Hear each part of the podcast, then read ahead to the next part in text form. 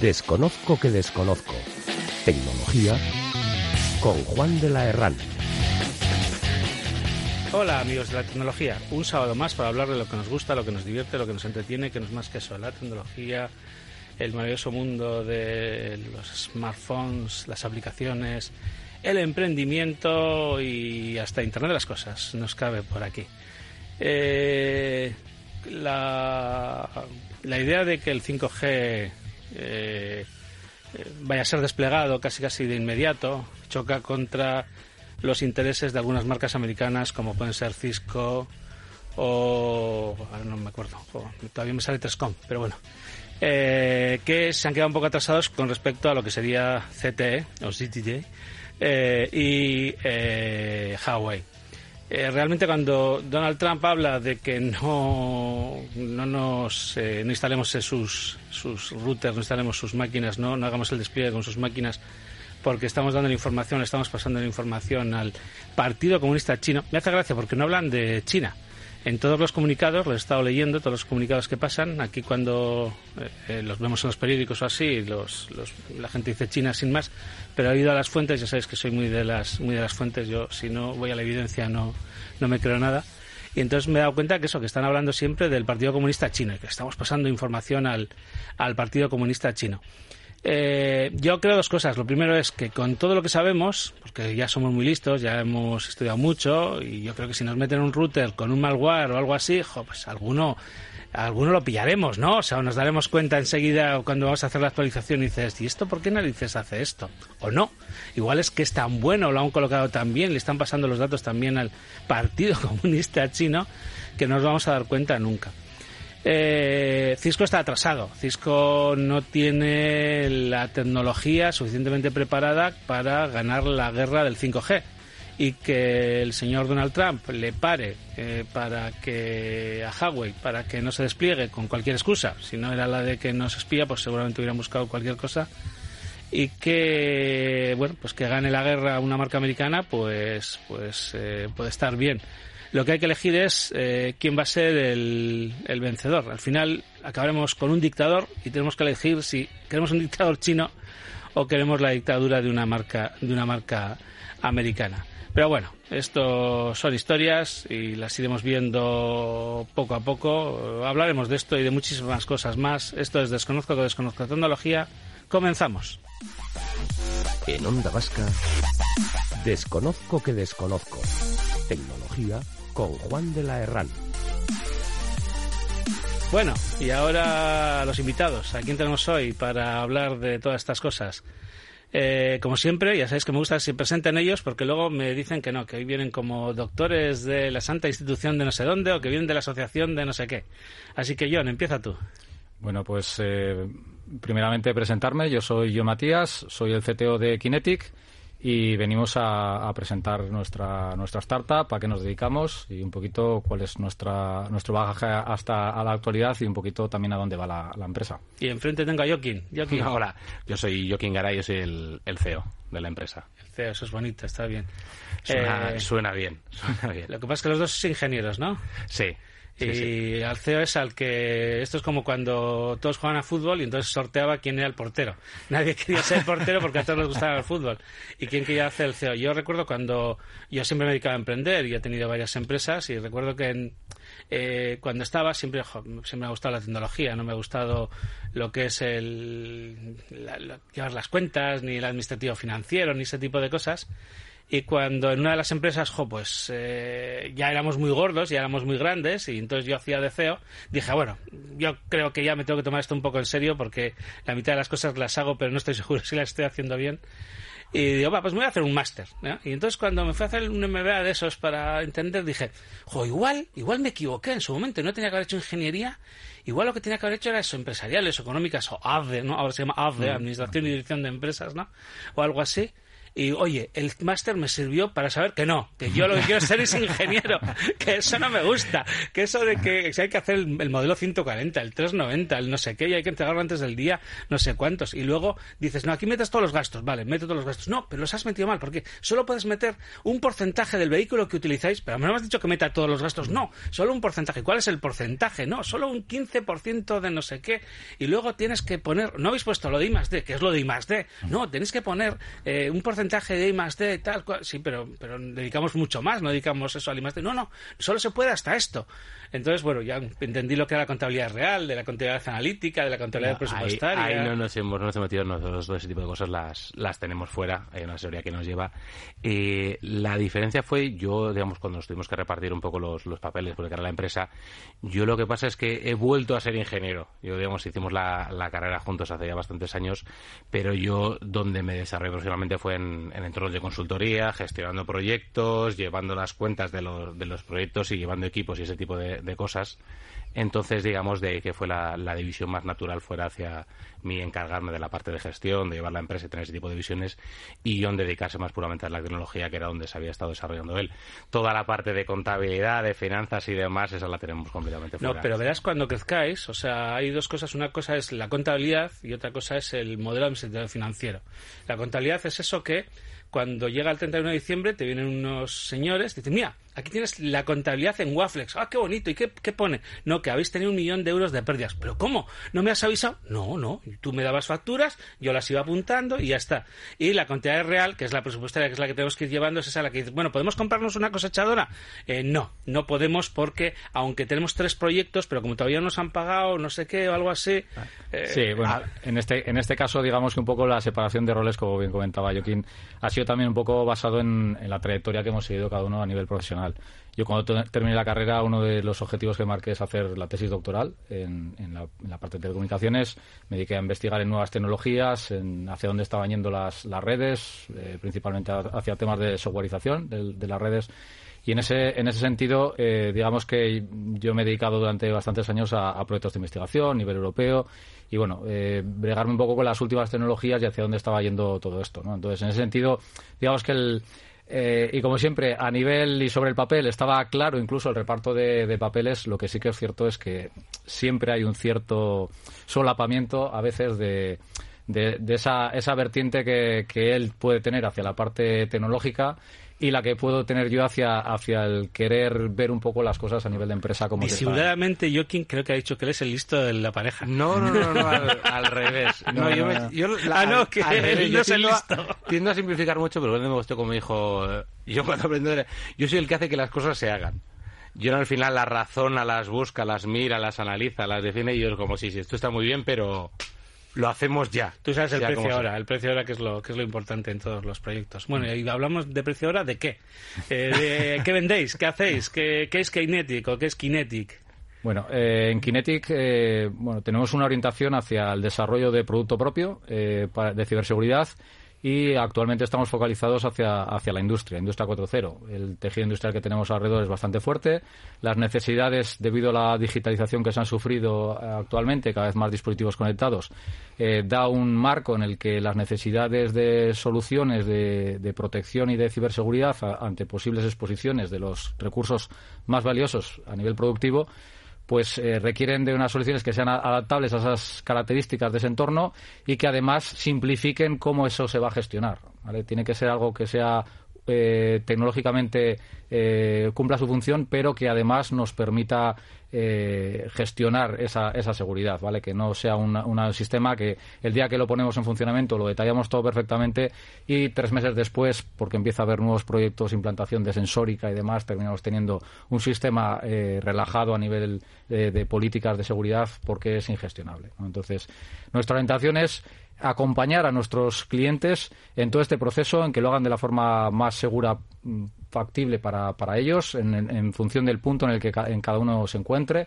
No todas eh, las empresas están en la misma situación y lo que hemos eh, conseguido desarrollar eh, en base también a este aprendizaje por parte de clientes es una solución que nos permite eh, precisamente eso, adaptarnos a en qué punto partimos con cada cliente y llevarlo al, nivel, al siguiente nivel. ¿vale? Y que toda esa transición hacia siguientes niveles de ciberseguridad más elevados sea de forma eh, pues eh, sencilla, que no signifique que cada vez que queremos elevar el nivel, eh, pues tengamos que hacer otro proyecto gordo de implantación de un sistema nuevo, sino que sea la propia herramienta la que nos ayude. A eso todo lo que hemos estado es de, equilibrar que cuando, digamos, al final tienen nuevas iniciativas, quieren hacer cosas, quiero meter sensores, quiero meter capturadores de datos, quiero meter terminales en planta para que reporten la fabricación en vez de hacerlo con papel. Meter todo ese tipo de cosas que no tenga que comprometer, digamos, lo que quiero hacer y lo que quiero modernizar o tenga que comprometer la, seguridad de la planta. Darles esa facilidad para quieres desplegar un nuevo proyecto, desplígalo de forma sencilla, pero garantízate de que va a ser que va a ser desplegado de forma segura.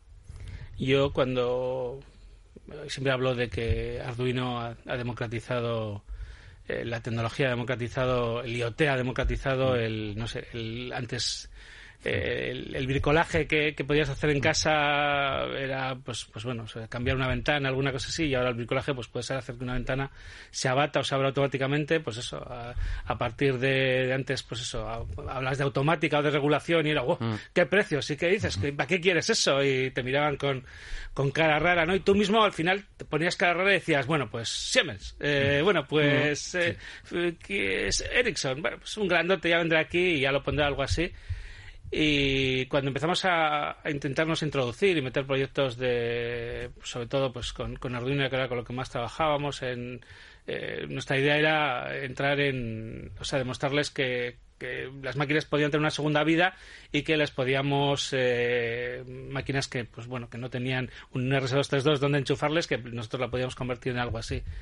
Y la verdad es que nos eh, llevamos un chasco muy grande y era que las empresas primero que de tecnología sabían, eh, bueno, poco o no, eh, debajo de poco que hay, mm. esa era la primera. Entonces, cuando tú llegabas, eh, había antes, estaba antes los de Siemens, los de Siemens les hacían un proyecto de, pues, a ver, Siemens es una marca registrada de no sé quién, no sé cuál, no sé si hay que poner eso aquí.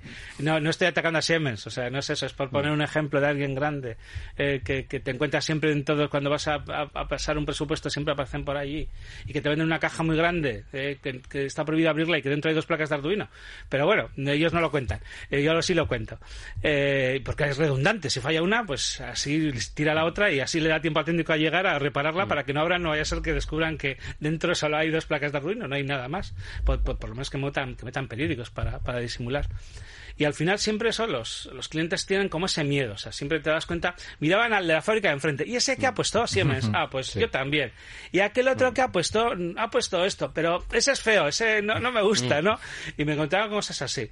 Eh, ¿Cómo está ahora el mercado en ese sentido? O sea, sigue igual, o sea, seguimos eh, teniendo que hacer labor de apostolado, seguir siendo el, postre de, bueno, si Siemens no le ha apetecido luchar, eh, entramos nosotros, y, o cómo está ahora el mercado en ese sentido en la, en la industria.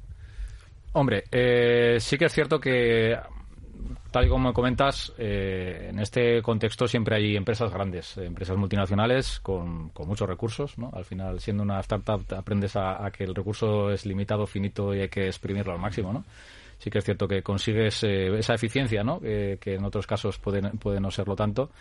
Y, sí es cierto que, obviamente eh, el, digamos el nicho en el que estamos también hay grandes compañías. también es cierto que, que a veces, bueno, esas soluciones, ¿vale? Eh, al final suelen estar diseñadas para entornos más eh, generalistas. Digamos, al final lo que, lo que tienen es eh, una, una herramienta que, que, trata de cubrir un poco todos los aspectos y, el matiz o la customización al cliente suele ser más limitada, ¿vale? Y en este caso, eh, en nuestro caso, una de las, una de las facetas que, bueno, que ponemos en valor es el hecho de que, bueno, pues eh, como desarrolladores de la herramienta, nosotros eh, también conocemos, digamos, la casuística de clientes, conocemos que muchas veces tienen pequeñas condiciones inherentes a, cómo producen y cómo hacen las cosas internamente y lo que tratamos es que la forma en la que van a, implantar nuevas soluciones de ciberseguridad en su entorno se adapte también a, esa forma que tienen de trabajar, ¿vale? Siempre y cuando, obviamente, eh, hay unas hay unas pautas de, a nivel de seguridad que, hay que cubrir, pero siempre hay otra serie de aspectos a nivel de funcionamiento interno de la, de la empresa, de cómo quieren gestionar ese momento en el que se eh, apaga un equipo, se estropea, cómo vamos a gestionarlo desde el punto de vista de la ciberseguridad a las 3 de la mañana, cuando no hay nadie para poder dar de alta el nuevo sistema, eh, que debería de tener un ciclo de, alta seguro, ¿vale?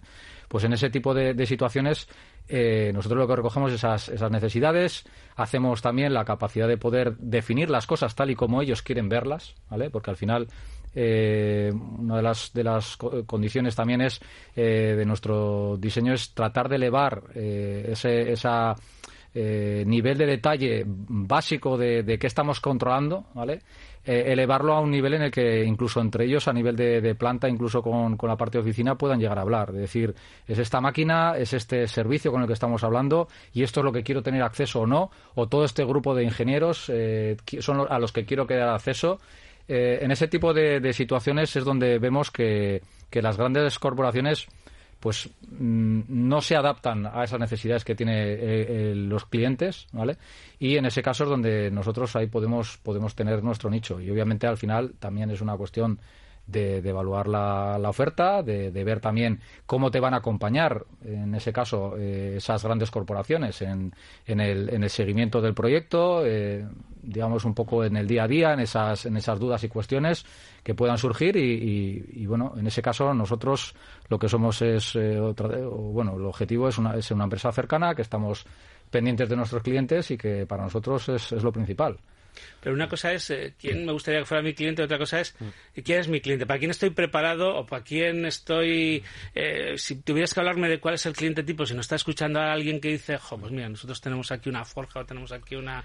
Eh, de no sé de qué tipo qué nivel qué tipo de, de mecanizado tiene que tener mm. o de mecanización no mecanizado porque mira una empresa de mecanizado, es una perfecta o sea para, para esto y ahí nosotros digamos una cosa, como dice John, por, por esfuerzo, ya por economía de, esfuerzos, eh, hemos decidido deliberadamente no tratar de evangelizar a nadie, ¿vale? O sea, digamos, eh, sí que buscamos clientes que ya sean conscientes de que es necesario.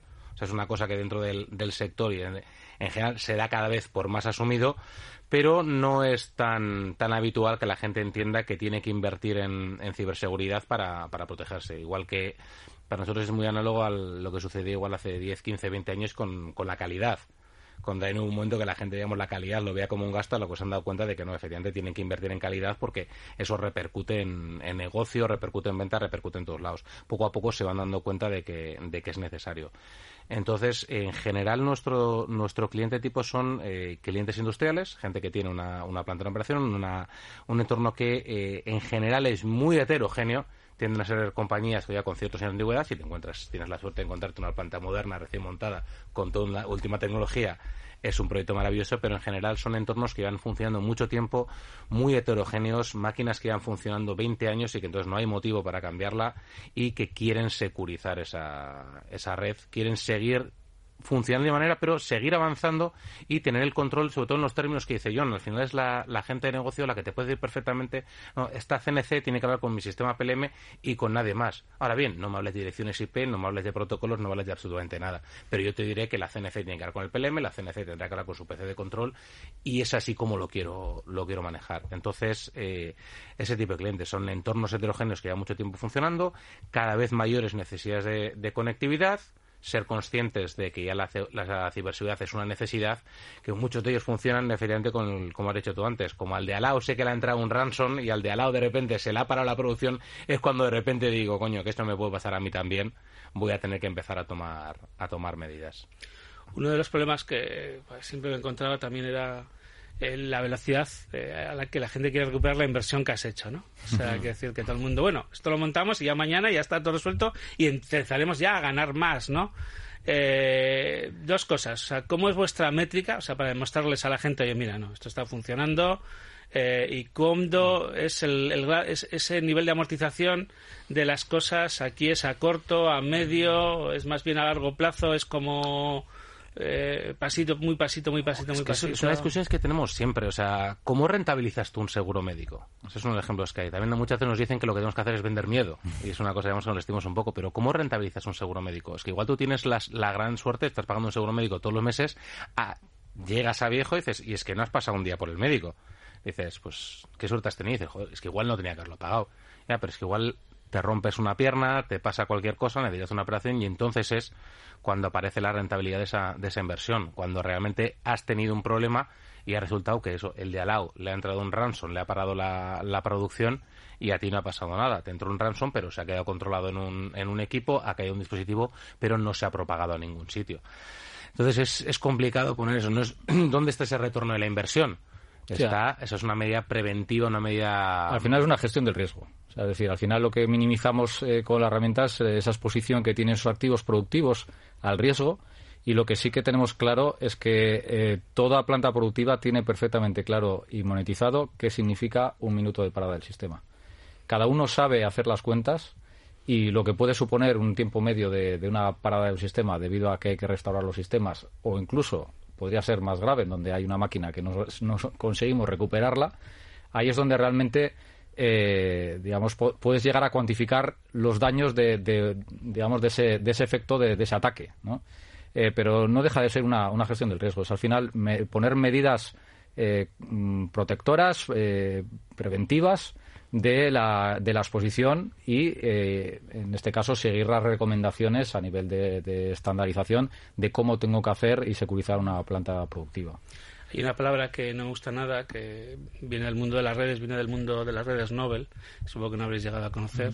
Eso es, eh, eran, eran las redes de Ethernet, redes de local, eran otros tiempos eh, que eran los sistemas tolerantes a fallos. Realmente, o sea, la traducción es horrible. Es sistemas intolerantes a los fallos, no tolerantes, no que, que toleren los fallos, ¿no? Fault tolerant sería eh, que, eh, bueno, pues que vamos a detectar a priori cuándo pueden fallar o, o cuándo va a pasar y antes vamos a cambiarlos y vamos a hacer las cosas. Claro, vuestro sistema tiene un problema de, de, de, de, marketing y es que lo hemos montado, está todo tan bien, no les pasa nunca nada, no reciben ningún ataque, todo va de maravilla, entonces un día el gerente, oye, estos 300 mil millones de euros que les pagamos a estos de Kinetic, ¿esto de qué es? Porque aquí nunca pasa nada. Aquí no pasa nada y no lo entiendo. Y en las redes no nos pasaba lo mismo, ¿no? Que el sistema eh, iba recogiendo información, era mm, hmm. cuando lo, lo llamamos Big Data, pero iba recogiendo información de determinado disco duro, determinada serie de Hitachi que estaba fallando y que te avisaban antes de que fallara para cambiarlo hmm. y lo cambiabas y, y, de vez en cuando te veían por allí y decían, jo, pues qué bien va esta red, ¿no? sí, sí, qué bien va, pero porque estamos cambiando cada poco el disco es que no, no recuerdo de quién nos dijo hace poco, pero que precisamente para concienciar a la organización de este tipo de cosas, el de sistemas, es lo que voy a hacer es, les voy a meter un ransom, se lo voy a meter yo, para que vean de lo que estoy hablando, para que entiendan el impacto, porque claro, cuando les digo ahora quiero desplegar medidas de seguridad, todos me dicen, ¿para qué vas a gastar dinero en eso? Os voy a enseñar qué pasa si no las tenemos os voy a meter un ransom, os voy a parar la planta un día y entonces luego la siguiente ya no me vendréis diciendo para que voy a gastar eso. Haz lo que sea para que esto no vuelva a pasar. Por ahí, por eso lo que decíamos, que como es, es complicado concienciar a la gente, digamos, y ya no están convencidos de que es, de que es necesario, pues tratamos de llegar a clientes de que ya, digamos, han empezado a andar por ese camino. Ya lo has liado, ya nuestros oyentes eh, que siempre están diciéndome, pero al final los virus que los ha inventado, los de los antivirus y tal, ya, las, ya has liado. Ya, les has dado la pista. Sí, sí, ya les has dado la pista, ya le hemos liado. A ver ahora cómo les convencemos. No, ha sido un ejemplo, pero no, no vamos a hacerlo. Pero ahí, o sea, no, y no éramos nosotros, no, era el, el, personal de sistemas de, la, de la planta que tenía su guerra con la gente de, de, fabricación. Que la gente de fabricación al final lo que quiere, pues sí, o sea, quiero proyectos de Big Data, quiero proyectos de sensores, quiero hacer todo esto, pero no quiero pararme a preocuparme si esto es seguro o no. Digamos, a los, al otro tipo de proyectos, si le ve una rentabilidad directa porque voy a explotar una información, gastar dinero en mecanismos preventivos, pues hasta que no se está bien, bien concienciado. Yo creo que el paralelismo es con la, con la calidad. Que esos proyectos que había de, calidad, donde esto es un gasto que no vale para nada, porque aquí hacemos las cosas muy bien, hasta que no se ha demostrado, pues cuando ha habido alguna parada de línea en cliente o te han rechazado alguna cosa y te ha caído una inspección, es cuando dices, Invertir en prevenir esto tiene. Una de las cuestiones también que, alguna vez surge es el hecho de, que igual puedes llegar a, contactar con, con eso, el departamento de, sistemas o de la empresa, que está muy concienciado con que sabe que es el, camino a seguir, ¿no? que son las pautas que están marcando los organismos estandarizadores y que es la forma en la que me están diciendo que puedo securizar el sistema. ¿no? ellos están muy concienciados y, y, lo que decíamos, ¿no? Tratan de pues eso, de llevar a, la gente de, negocio las, eh, el hecho de que hay que invertir en este tipo de, soluciones y tratar de conseguir, eh, pues eso, el presupuesto para hacerlo. Pues vale, vale, pero lo pagas tú. y, la respuesta. Y la, cuestión era un poco el, hecho de decir, es que sé que aunque esté peleando eh, constantemente a, tratar de meter medidas preventivas en el sistema, sé que el día que pase algo voy a ser igualmente responsable de lo que ha sucedido incluso aunque haya querido cambiar la situación, ¿no? Y en ese sentido, digamos, ahí casi te, tienes un aliado, ¿no? Es decir, eh, es, es el que trata internamente de, promover esa necesidad, ¿no? Al final, a veces la cuestión es también tratar de, traducir el lenguaje a, a, la forma en la que, digamos, la gente de, mm. negocio y la gente que va a, desembolsar esos presupuestos entienda esos conceptos y esa, ese impacto, ¿no? Eh, mm. es decir, al final, ¿por qué estás pagando un seguro? Eh, pues porque si pasa algo, sé que tengo una, digamos, una, una, gente, una persona que se va a encargar de las consecuencias que tiene esto. A nivel de seguridad, digamos que es una forma también incluso de eh, poner, eh, digamos, pues esa eh, ese gasto mensual anual en el decir, bueno, tengo una serie de medidas que me van a proteger y que en caso de que pase algo tengo una forma de restaurar el sistema y poder seguir produciendo. Entonces, una, una, forma de, de no, de no eh, bajo un, un caso en el que nos ha sucedido determinada situación hay que eh, revertir el sistema, sino, digamos, es ir poniendo medidas para que eso sea dilatado a lo largo del tiempo ese gasto, ¿no? lo que es un seguro. Otra cosa que suele entender muy bien la gente de, fabricación es que, eh, claro, igual que ellos, digamos, ya han aplicado técnicas de Lean y este tipo de cosas que en el layout de la planta lo ven claro en sus procesos productivos y dicen, yo aquí no tengo absolutamente nada que no tenga una función productiva, todo lo demás elimínalo. Aquí los medios de los medios fabriles están para hacer lo que tienen que hacer y lo tengo perfectamente detallado y estructurado. ¿Por qué no hacer lo mismo con tu red? Digamos, a SEO para tradicionalmente como una caja negra y decir, oye, ¿y en la red qué hay? Pues no sé, yo pincho cosas y ahí pasan cosas, y pero, concho, lo mismo que haces en, el entorno físico, que tienes definido quién hace qué, por dónde se puede andar, por dónde se puede andar, dónde van las carretillas, cómo aprovisiono, cuáles son mis flujos de materiales, los tengo todo perfectamente definido, ¿por qué no trasladas eso al mundo digital? ¿Por qué no tienes perfectamente definido en tu red quién puede hablar con quién, por dónde se tiene que mover, de qué tipo de cosas están, están haciendo? Exactamente lo mismo que haces en el mundo físico, traslado al mundo digital. Considera que tu, red de fabricación es un activo más, es un medio productivo más, gestiónalo de la misma manera. Entonces son cosas que debemos a veces sí que ves como... Sí, incluso hay, hay, veces que eh, estos, eh, digamos, eh, técnicas para, para, poder securizar la red eh, incluso tienen impactos desde el punto de vista de, la producción, porque una cosa que, también consiguen es, eh, digamos, organizar mejor a nivel de, comunicación la, la, planta, ¿vale? Y incluso hay gente que llega a este tipo de, técnicas pues por el hecho de tener una red total, que en muchos casos suele suceder actualmente, redes que han ido evolucionando, una red totalmente plana, donde hay un montón de dispositivos conectados y en donde suelen tener problemas simplemente de operativa porque hay tormentas eh, dentro de la red y empiezan a tener tarjetas antiguas con una capacidad de comunicación limitada y se empieza a ver afectada la producción sin más por el propio diseño de la red, ¿no? Entonces, uno de los, mm, digamos, de, los procesos que se sigue para asegurar la, red incluso consigue corregir parte de estos problemas, ¿no? Entonces, digamos que al final es una forma también de poner orden en esas redes. Pero es curioso que muchas veces el que tiene que tomar la decisión, ¿no? De todas esas cosas es el de sistemas y la seguridad no está de moda. O sea, nosotros hacemos muchas eh, eh, vigilancia tecnológica y les llevamos muchas propuestas de, seguridad, de ciberseguridad, de añadir no sé qué tal.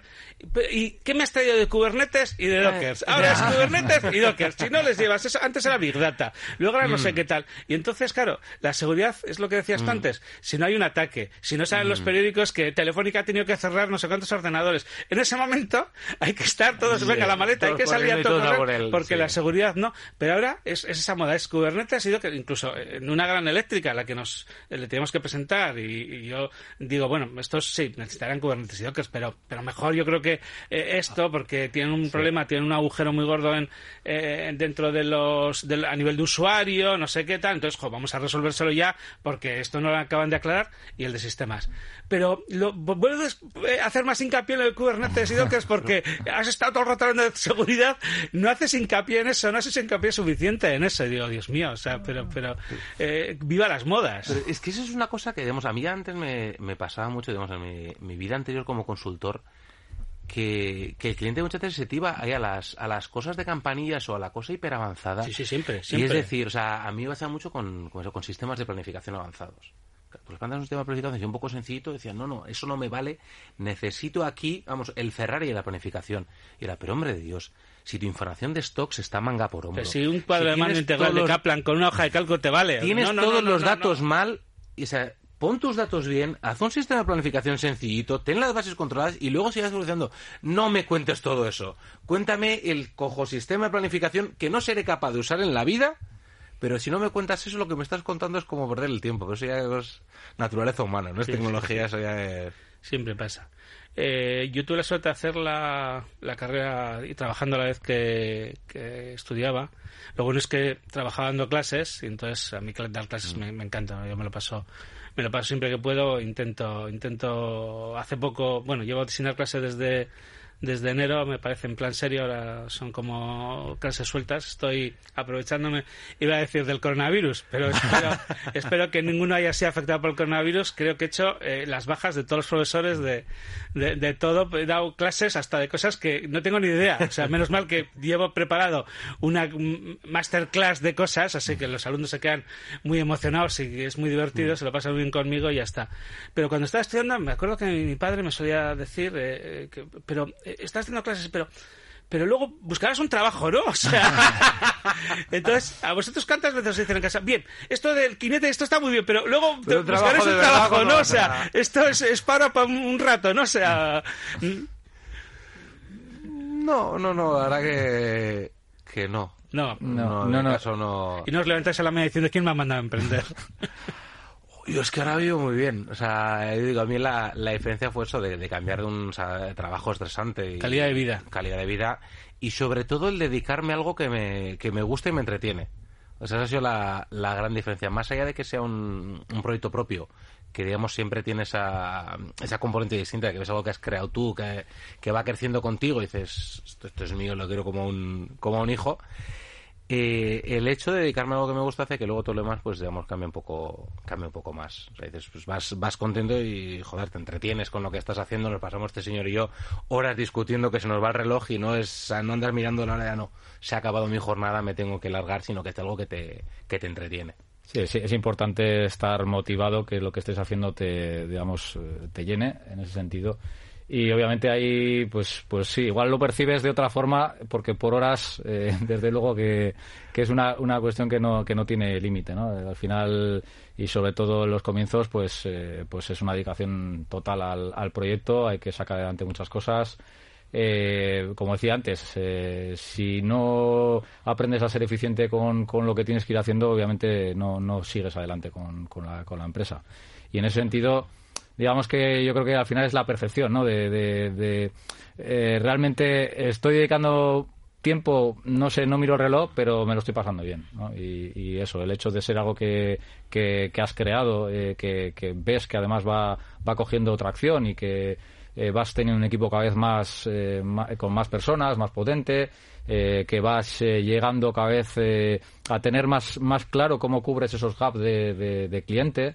Eh, yo creo que es un bueno un camino que, que la verdad que lo estamos llevando lo estamos llevando muy bien. tecnológicamente el hecho de ser algo, algo puntero es como te muy, muy juguetón. Muy juguetón el ponerte a probar cosas distintas o diferentes propuestas. O Diferentes incluso con, con. Kubernetes también. ¿eh? Kubernetes tenemos a, a, nuestra responsable de, de I+D, que nos lo quiere colocar, no sabe muy bien por dónde.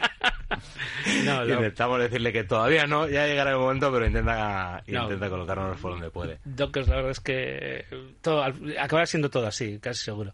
Pero. Fíjate, una cosa nos ha pasado a nosotros muy, muy curiosa del, del entorno en el que veníamos, digamos, donde John hizo la, la tesis doctoral y donde yo previamente pasé como investigador es en entornos de, de 5G, digamos, no tanto la parte radio, la parte de, de backend, con mucha virtualización, mucha escalabilidad, lanzar un montón de cosas, elasticidad y demás. Nosotros veníamos con ese tipo de ideas, tenemos todo nuestro producto desarrollado como código lo que digamos generamos containers al generamos containers al vuelo los podemos meter en máquinas virtuales y vamos a acabar vendiendo cajas porque es lo que el entorno industrial al final dice como si todo esto está muy todo muy virtualizado y tal pero me has dado una caja que yo meta aquí en mi en mi rack y vamos a acabar haciendo cajas Yo tenía un amigo que vendía software y llevaba eh, molinillos de café en la furgoneta. Y entonces la mayoría de las veces eh, regalaba el software, pero cobró 50.000 euros por el molinillo de café, porque en determinadas regiones de este santo país no entendían eso, pero me vas a cobrar tanto por... No, no, es por el molinillo, o sea, es, es una por, cosa por software, por algo que no es... No, no, no, no, lo que no es tangible no hay forma de, de, También de es, verlo. es genial, tenemos para como demostrador, para ferias y para este tipo de, de cosas, nos hemos hecho un, o sea, un prototipo en una funcional, en una maleta rugerizada, 20, 25 kilos pesa aquello, y vendemos software. O sea, vamos a hacer un cacharro de 25 kilos para poner encima de la mesa, ¡crasca! Y esto es lo que traigo y luego que vende software. Yo no vendo aquí... No, nada, pero sí que es... Yo escribí, escribí hace tiempo una guía de, del marketing para vender en la industria. Ahora está desfasada, o sea, no eh, siempre estoy diciendo que la tengo que rehacer, la tengo que hacer, pero ponía todos esos trucos, todas las cosas que había ido aprendiendo y todo lo que había que ir haciendo. Eh, y, y- y es curioso porque a veces cuando tengo empresas como la vuestra aquí que o en los proyectos que colaboro con muchas empresas pequeñas, startups y así, ¿no? Y les les cuento cosas, o sea, me dicen Jo, pero todas esas cinco cosas que nos has contado son cinco que ya nos habían pasado. Te teníamos que haber llamado antes para que no nos hubieran pasado. O sea, pero dices, no, no, es que es casi, casi, casi, casi así. es sí, así, sí, sí, sí. eso les- una vez que vas una temporada con ellos, se les conocéis, son todos del mismo, del mismo perfil. Me gusta vuestro bagaje porque, ah, bueno, habéis estado primero trabajando por cuenta ajena y ahora estáis trabajando por cuenta propia. eh, habéis elegido el emprendimiento. De hecho, estáis en dentro de la, mm, iba a decir oficina, no sé cómo será, el departamento de emprendimiento de la UPVHU que se llama SITEC. eh, desde aquí saludamos a Noemi Peña, que la, la hemos tenido aquí muchas veces en el programa y que dentro de poco iremos al foro de, de empleo allí a- de mesa redonda. Eh, pero bueno, tenéis muchas empresas que hay mucha gente que acaba de salir de la carrera y ha montado la empresa y hay mucha gente con mucha ilusión, con muchas ganas y que también con mucha inexperiencia, también como yo también me veo yo de pequeño, ¿no? O sea, cuando monté la primera y dije, a mí me vas a enseñar, ¿no? O sea, y digo, "Jo, qué pena si le hubiera hecho caso a aquel que me iba a enseñar, eh, hubiéramos ganado un montón de tiempo. Pero da la impresión que está prohibido eh, estar parado. O sea, y que la antítesis de estar parado es emprender. Entonces, tú, eh, lo siento, pero tienes que emprender. No puedes, no, pero es que yo quería hacer oposición. No, no, no puedes hacer oposiciones. No, no, no, no, tú no. Pero es que yo no quiero emprender, yo no quiero montarme. No, no, no, no, tú tienes que montar tu empresa, tienes que. Y claro, yo creo que este es un error el que estamos diciendo a todo el mundo que tiene que emprender. eh, y, y- y yo creo que hay muchos lloros y mucha gente que está quedando por el camino, mucha decepción, depresión, y que emprender yo creo que no es para todo el mundo. No, hombre, yo diría que ahora nosotros en el, digamos, los tres, cuatro ejemplos eh, cercanos que tenemos, o sea, tenemos nuestros años ya. O sea, esa es la, esa es la diferencia. No son, no son chavales, hay otro par de nuestra, de nuestra quinta que ya tenemos, ya peinamos alguna cana que otra. No somos gente tan, tan joven, pero sí que es cierto, veníamos antes hablando tú y yo de otra... En nuestra, en nuestra generación pasó algo muy parecido con la universidad, que era todo el mundo tiene que ir a la universidad. ¿Por qué? Pues porque sí. Porque realmente todo el mundo tiene que ir en manada, tenía que ir en manada a la universidad y no se entendía que no todo el mundo tiene, porque una carrera inicial no es para todo el mundo, que hay FPs, hay grados medios y otro tipo de cosas que son necesarias y que van, que encajan muy bien. Y por lo hubo, también hubo mucho abandono de la universidad, muchas, unas tasas de paro muy altas, porque la gente se había metido donde no era. Y probablemente esté pasando algo similar con el emprendizaje, que ahora de repente es como todo el mundo tiene que ir a emprender y el, eh, que no, chicos, que no, no porque ahora esté de moda, porque parece que esto es la panacea, todo el mundo tiene que tirar para ahí. Sí. Es un buena, una buena salida, pero... En, pero en eso ese es. caso, digamos que, bueno, como bien dice, ya tenemos nuestra, nuestra trayectoria y, y, bueno, no, no es una cosa que, que surge, eh, digamos, como, como alternativa, bueno, ¿qué hago mientras, en lugar de estar parado? Eh, pues bueno, pues, pues me tiro por aquí a ver qué, a ver qué surge, ¿no? Eh, en este caso, eh, digamos que yo cuando, cuando decidí dedicarme a la parte de investigación, eh, sí que tenía claro el, algún día terminar en, esto. Eh, era un poco el objetivo final. Eh, de hecho, la, la parte de investigación que, hice fue muy aplicada. Eh, busqué eh, es- ese, ese nicho de cubrir necesidades de, entorno real, ¿vale? Y, y un poco, digamos que, que en este caso fue, fue buscado el hecho de, de- de hacer ese tipo de, investigación para, para poder crear algo. Digamos que es un poco eh, lo, que ha, lo que ha podido ser eh, nuestra, nuestro caso. Como dices, hay otros muchos casos y otros muchos eh, acercamientos al mundo del emprendimiento. Eh, sí que es cierto que a veces hay más... eh, eh, bueno, más mecanismos para poder emprender. Sí que es cierto que considero que mm, en nuestra época, por lo menos, eh, no era algo que se, está, se estuviese promoviendo este tipo de, salida, el, el emprendizaje. Sí que ha sido posteriormente cuando ha, ha venido toda esta ola. Eh, pero sí que, echando un poco la vista atrás, me, hubiese gustado que en aquel momento haber podido tener esa, esa oportunidad de, de, tener por lo menos un poco de formación de cara a, a bueno a, valorar si, si em, em, emprendo o no emprendo no también es cierto que el emprendizaje eh, también eh, desde el punto de vista de un bagaje eh, previo con una experiencia previa bueno, pues es una forma de emprender que posiblemente sea diferente a la que hubiese llevado en ese caso recién licenciado, ¿no? Pero la experiencia de, de, probar este tipo de, iniciativa yo creo que, desde el inicio, desde la carrera, yo creo que, no está mal, para saber por lo menos si encaja, no encaja con lo que haces y, y cómo es tu perfil también de, a nivel de persona y así te ha olvidado cómo se consulta Scopus o Web of Science o el, IE Cubo o, todavía soy tienes pesadillas con ello. No, todavía, todavía de vez en cuando. yo, tengo pesadillas ahora mismo, estoy en un proyecto y tengo pesadillas con ellos porque estoy todo el día con el IE Cubo, Scopus y viendo, espera, que esta cita solo tiene cinco estrellas. esto parece, parece las, las, las referencias de, de, TripAdvisor, de verdad, de verdad. O sea, es, esto, esto, de escribir una tesis ya no es lo que era. Es un mundo muy particular. De hecho, de hecho alguna vez eh, sí que, de hecho, tenemos esa esa, forma diferente de, afrontar las, los retos. ¿no? a mí siempre me gusta de primero hacer ese barrido, ver qué hay, poder tener esas fuentes, eh, saber buscar siempre la fuente de referencia, como decías antes, ¿no? la, original. yo soy igual que tú. Para, para no tener esa desviación de gente intermediaria que ha podido desvirtuar esa información. ¿no? Y, bueno, y también es porque tenemos una, una parte muy activa en, en el I+.D decir, estamos eh, haciendo track con, con, proyectos de investigación, eh, presentándonos a proyectos europeos, montando consorcios. Entonces, en ese sentido, sigues teniendo, o por lo menos yo tengo ese ese ámbito en el que todavía tiene aporte el, consultar ese tipo de es una parte que no queremos que no queremos perder. O sea realmente la como decía yo o sea todo esto nace al final de una tesis de un I de en entornos europeos con, eh, con 5G con operadores tecnologías que veíamos suficientemente maduras eh, todavía tenían recorrido para llegar a productivo en entorno de operadores pero las veíamos muy maduras para desplegarlo en otro, en otro tipo de entornos. Entonces digamos esa ventaja que nos da eh, para poder mantenerla necesitamos seguir investigando y seguir en esa punta y viendo hacia dónde va siguiendo el, camino, hacia dónde, hacia dónde avanzamos para poder alimentarlo y traerlo a nuestra, a nuestra solución, acaso ya concretos, aterrizados y a un PC que tiene que ver con un horno industrial.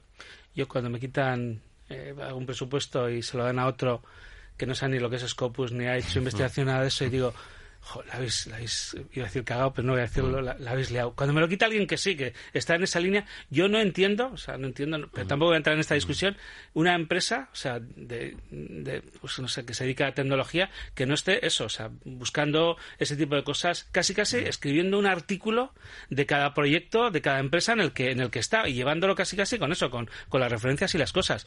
Eh, eh, y os digo una cosa, o sea, tenéis un valor añadido que, que yo lo he demostrado, o sea, cuando hacía las cosas, decir, ostras, o sea, esto, lo que pasa es que luego no te lo valoran, o sea, olvidarlo porque luego llegas, se lo explicas al cliente, no, además somos todos doctores y tal, pero curáis algo, no, no curamos nada, pero, pero es que, no, pero eso de la tesis, si, se fotocopia. estuviste en la universidad un montón de años haciendo el vago, ¿no? no, y, luego, joder, pero Sánchez nos ha hecho mucho daño, o sea, que lo habéis copiado por ahí, no sé qué tal, y, y tú, no, no, la gente no, no, no, no lo entiende, o sea, no entiende que, que la tesis es el primer proyecto de investigación de, de, de, la gente, o sea, normal es lo habitual, o sea, y que ese bagaje, esa, ese añadido que le te da, aún le da una empresa, eh, que igual, a ver, eh, mm. si te cuentas una empresa y dices, jo, mira, yo antes de la tesis dices, no, yo ya hacía cosas así, o ya esto, no sé qué, mm. pero, pero, pero, pero, pero, mm, o sea, el bagaje que tienes, esa, esa información que te da es, es, un valor añadido, creo que tienes frente a la competencia, pero por desgracia el cliente no lo entiende, no lo entiende.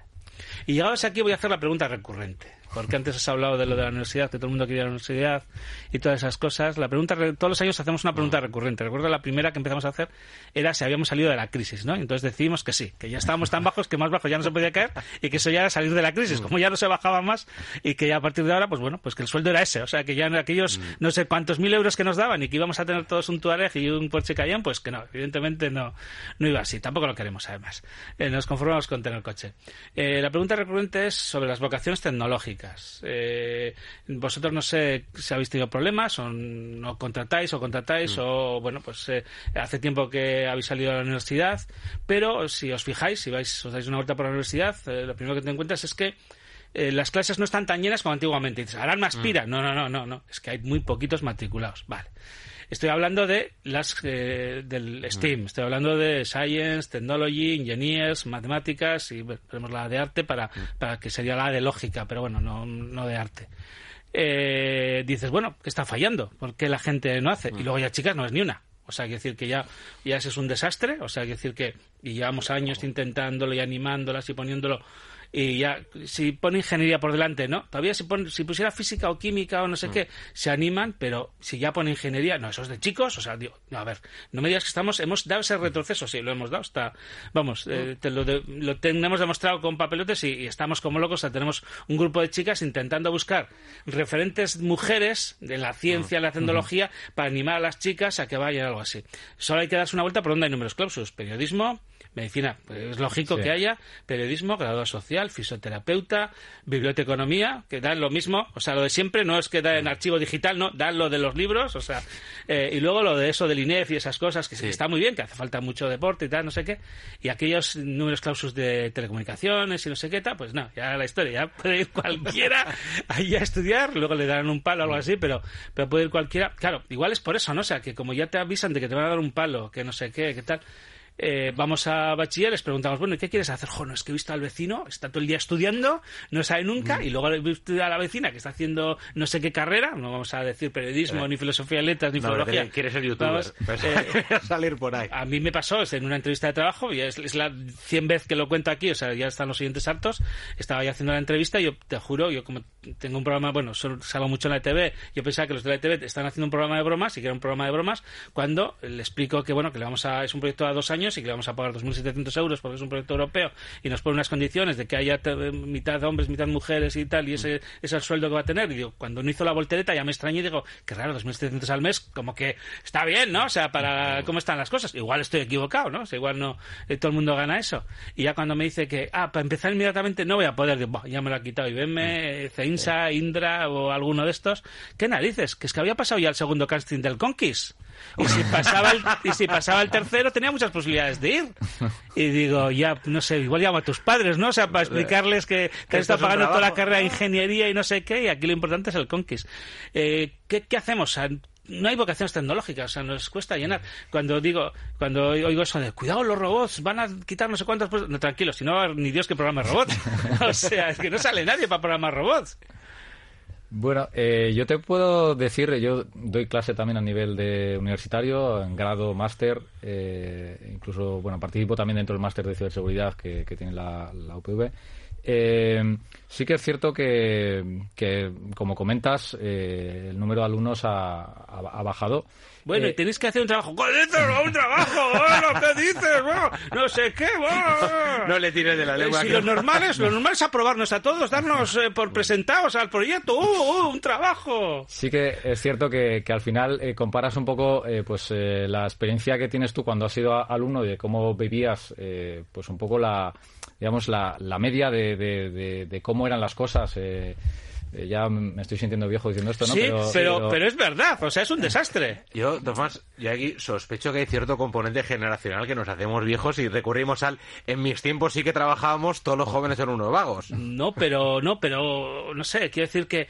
Eh, ¿Tú has visto alguno? yo siempre pongo el, el ejemplo del teléfono móvil. Pregúntales qué es la caché Pregúntale si saben la diferencia entre la ROM interna y la ROM externa de un teléfono. Y son consumidores digitales, pero ninguno es ese, esa palabra horrible que está prohibido decir aquí, solo la puedo decir yo, que es nativo digital, en este programa está totalmente prohibido, no, no, no son, son meros usuarios, o sea, no son capaces de, te encuentras a ya no hay eh, aquello, nosotros que hacíamos, tenemos, el, el PC en casa siempre estaba abierto, le estábamos cambiando las tarjetas, Ama siempre estaba, pero tápalo que se llena de polvo, no, te limpiaba el teclado ya, lo has a romper, ya lo has vuelto a romper. no sé qué, o sea, sí, y ahora eh, no, no, ese poder, ese, ese divertirse, de acuerdo, ahora tienes Netflix, tienes HBO, tienes eh, Amazon Prime, tienes un montón de cosas. más consumista de, de, las cosas que, que, digamos que esa, esa iniciativa de También es cierto que hay de todo, ¿eh? O sea, es decir, eh, incluso yo también he vivido situaciones diferentes en, en, función del curso. O sea, ha habido cursos que, que veías una, un nivel de, de gente que, que, tenía iniciativa, no sé si contagiada entre ellos, pero, pero que veías gente con, con una capacidad de, de, de, aprender y unas ganas de aprender terribles. Y otras veces que, que bueno, pues eh, les ves más relajados, más, mm. más en, ese, en, ese, en esa tesitura de eh, esto tiene, tiene que ser más, más sencillo de lo que me lo estás planteando, ¿no? Eh, sí que es cierto que me falta esa, esa faceta previa, eh, ¿no? De qué sucede en los cursos anteriores. Es decir, yo, yo es lo que percibo una vez de que ya han llegado a, al entorno universitario. yo, pues, de alguna forma, sí que es cierto que yo no sé, no sé, digamos, en, en, esa parte de STEM y demás, cómo se promueven las, las actividades y demás. Yo, yo creo que sí, la gente sigue teniendo curiosidad eh, si en un determinado momento, a una fase inicial, ¿no? digamos temprana, empiezas a, a, incentivar a la gente a, descubrir eh, nuevas cosas más allá de ser mero, mero consumidor. Eh, no sé cómo, cómo se está haciendo esa labor. Tampoco quiero, quiero decir que, o quiero cargar la responsabilidad sobre las etapas anteriores, puede ser un tema generacional y, y, ser pues un poco la, tesitura actual de, ser más consumista que, tener esas ganas de abrir el, dispositivo que tienes delante, ¿no? A veces igual también es eh, puesto dispositivos nuevos que no los puedes abrir, que ya prácticamente es, es difícil abrirlos y, ver lo que hay dentro, ¿no? Pero lo que me refiero es que, eh, eh, por ejemplo, estuve también en una mesa en donde, digamos, de, tema de emprendimiento, donde presentaban diferentes ayuntamientos iniciativas que tenían hacia, hacia promover esto en etapas iniciales y, joder, tenían una, una serie de, experiencias en donde a, gente joven le planteaban y les daban herramientas y, tecnología para poder hacer cosas y, joder, tenían eh, resultados muy muy capaces y muy chulos en donde en donde esa, esas ganas de, de, hacer cosas y demás cuando les das los mimbres para hacerlo la gente pues reacciona y, yo creo que sí tiene esa iniciativa. Eh, pero una cosa, vamos a romper un lance de la juventud. Nosotros una cosa que hemos hecho mucho desde que creamos la empresa es, como eh, nacimos en el vivero de la, de la universidad, es ir incorporando chavales a medida que iban terminando, pues entrar con una cooperación educativa compaginando con el, con el grado y los incorporando pues ya con un contrato a media jornada, eh, en el máster y después ya completar la, la jornada y en general los que hemos ido encontrando, o sea, tenemos chavales muy muy buenos, con esa con esa inquietud, con esas venirse un poco mirados de casa las cosas de porque porque tengo inquietud, porque trasteo, salseo, me echo mis cosas, no porque me lo digas tú o porque tenga que estudiarlo, porque tenga que hacer un trabajo, sino porque me interesa abrirle un poco las tripas y mirar qué es lo que hay dentro. No solo chicos, sino sino chicas, por el ratio que llevamos de yo creo que es dos y dos. No sé, de cuatro que han sido, dos no, tres y dos. No, cuatro y dos. Cuatro y dos, me, está dejando alguno. Pero, pero son, son muy buenos. hemos podido tener suerte en esa muestra, ¿eh? pero... El problema lo hemos detectado en las edades tempranas. O sea, mm. hoy yo mm. todavía hago, hago de Batman, todavía, y cada vez que descubro un colegio en el que eh, la profesora de Guisarte o de Geografía e Historia todavía tiene el mapa de Europa y sale Prusia, y os juro que todavía sale Prusia, voy allí, se lo quemo y estoy una semana, aunque esté llorando el profesor mm. landereño, la profesora, llorando esa semana y al final, ah, entonces con Google Maps se puede ver todo. Sí, señor, con Google Maps. No es para ir a conducir, no es eso del GPS, no. Mm. Google Maps es otra cosa. Claro, si estamos ahí así, si no estamos usando esas herramientas, no lo estamos utilizando, que hay sitios que sí, o sea, mm. claro, por donde ya ha pasado Batman, eh, ya se ha quemado el mapa, y hay sitios que sí, cada vez, eh, iba a decir que cada vez hay menos, no, hay todavía más de los de mm. Prusia que de los otros, entonces claro, no, no, no ven eso, o sea, no ven esa herramienta, no la utilizan, y, pero donde la están utilizando, les ves que se van en verano y se dedican los chavales a sacar fotos con los móviles para llegar a la clase el año siguiente y completar esos mapas que estaban haciendo en clase mm. con monumentos, con ríos, con cosas, con no sé qué tal, claro, es el problema sigue siendo también eso, es en que hay una asignatura que se llama tecnología. No, no, no, no, no. Ese es el error que ya cometimos con la asignatura esa que se llama informática. Ahora ya la hemos quitado, ya no hay asignatura de informática. ¿Por qué? No, porque ya está integrado, ya todo. ya, ya todos saben usar el, el, Word y el PowerPoint y ya mm. está, ya, ya todo el mundo lo usa. No, porras, no lo estamos utilizando todavía. Lo que hay que hacer es meterlo de forma transversal. O sea, que al de inglés le digamos, señor, mm. explique Scratch en inglés, de, de, Scratch con inglés. Me ha, gustado lo que has dicho tú y voy a dar un poco con lo que decías antes de que no solo sean más que no solo sean consumidores de lo que hay ahí, sino que eh, interactúen, que creen, que manipulen, que modifiquen. Esa sería la parte, o sea, no crear una generación de consumo, consumo, consumo. No, si se te quedan en casa esperando, no va Netflix, que dice, error de red, cable desconectado. Has mirado el cable. ¿Qué cable? ¿Esto no va aportado por wifi? No, no, Netflix lo tengo conectado al router porque va con un cable y tal, no sé qué. Ah, en mi casa no pasa, ¿eh? O sea, tengo la suerte, o sea, les tengo aleccionados, o sea, para la tecnología. Pero de esto están, y llevan seis horas sin ver Netflix, ¿por qué eso? Porque no han sido capaces de apretar el cable. Esa chorrada, eso es lo que, lo que les falta, lo que no tienen, o sea, es el, desastre. La, iniciativa, la, la inquietud y el ves tú, que al final se, se, traduce en eso, en quién tenía el ordenador perpetuamente abierto porque le estaba metiendo mano. Porque no se limita a decir hay una caja aquí negra que funciona. Es que ahora todos los de bachiller deberían de estar con Arduino y todos deberían de estar en casa agobiados sus, los padres porque, jo, está todo el rato que quiere ponerme la cerradura con Arduino para que abramos desde el móvil. O sea, tenían que estar haciendo ya eso. Pues no, no, no lo hace absolutamente nadie. Ya, ahí la, la, cuestión no sé si es eh, también eh, la, el, que esté diseñado también para la, en función de la etapa en la que esté el, me refiero desde el punto de vista de, un Arduino que tenga la capacidad en, las diferentes etapas por las que van a, eh, transitando, digamos, que sean capaces de ir aprendiendo poco a poco, ¿no? De hecho, por ejemplo, otra, otro sistema que, que, suele ser bastante interesante es el tema del Lego eh, todas estas luego iniciativas. Te enseño, luego te enseño el CSP. Cuando acabemos el programa te enseño el CSP, porque todo eso ya lo hemos resuelto. Lo que pasa es que no hay forma de convencer a los, a los colegios. Eh, vamos a soñar, mm. eh, que ya estamos en la recta final. Eh, ¿qué, hay algún proyecto nuevo en el que estáis ahí metidos que no se pueda contar, pero que vamos a contar aquí? aunque no digamos nombres, hasta aquí puedo leer rápidamente. ¿Qué, me contáis? Sí, pero es que no podemos decir nada.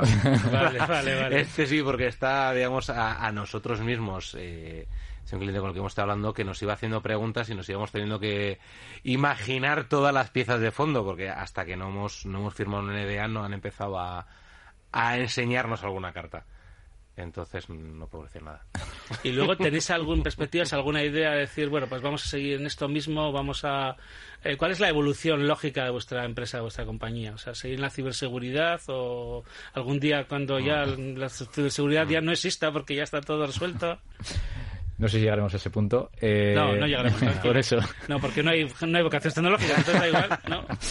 No, al final, eh, bueno, pues es una carrera a contrarreloj, ¿no? De tratar de ir protegiéndote frente al atacante que está buscando ese agujerito pequeño, ¿no? Y con que encuentre ese, ese hueco de, alfiler, pues te, te va a entrar dentro, ¿no? Entonces al final, nuestra vocación, eh, lo que sí que tenemos claro es que como ejes angulares de la empresa, de fondo está la parte de investigación que hemos comentado antes, que es la que tiene que sustentar los nuevos desarrollos y los nuevos, eh, las nuevas eh, productos que vamos generando, pero como, como mm, pilares fundamentales de la, de la empresa van a estar siempre la, la parte de seguridad, va a estar nuestra vocación hacia, hacia los entornos de, red, hacia la parte de las redes y por otro lado, eh, actualmente, desde luego, la parte de industria va, a jugar un papel importante. Y digamos que lo, que lo que vamos a hacer es evolucionando todos los sistemas que tenemos a ir adaptándose cada vez a, a, tener unas herramientas más automatizadas, con más inteligencia, que simplifiquen las tareas, que hagan más sencillo toda esta labor y eh, soñando eh, una herramienta que se autoconfigure, que sea autogestionable y que proteja a, los, a, nuestros clientes sin que ellos tengan que hacer nada. Eso se llama bot, creo. o Skynet.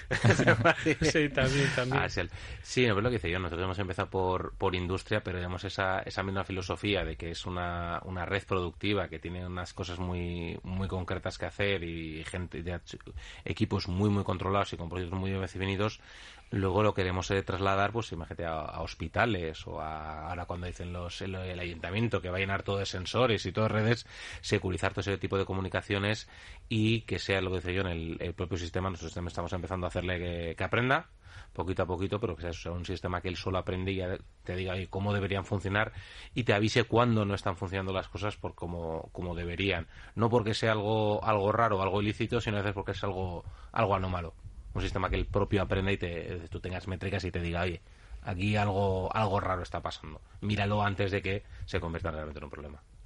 John, Joaquín, eh, muchísimas gracias a los dos por estar aquí.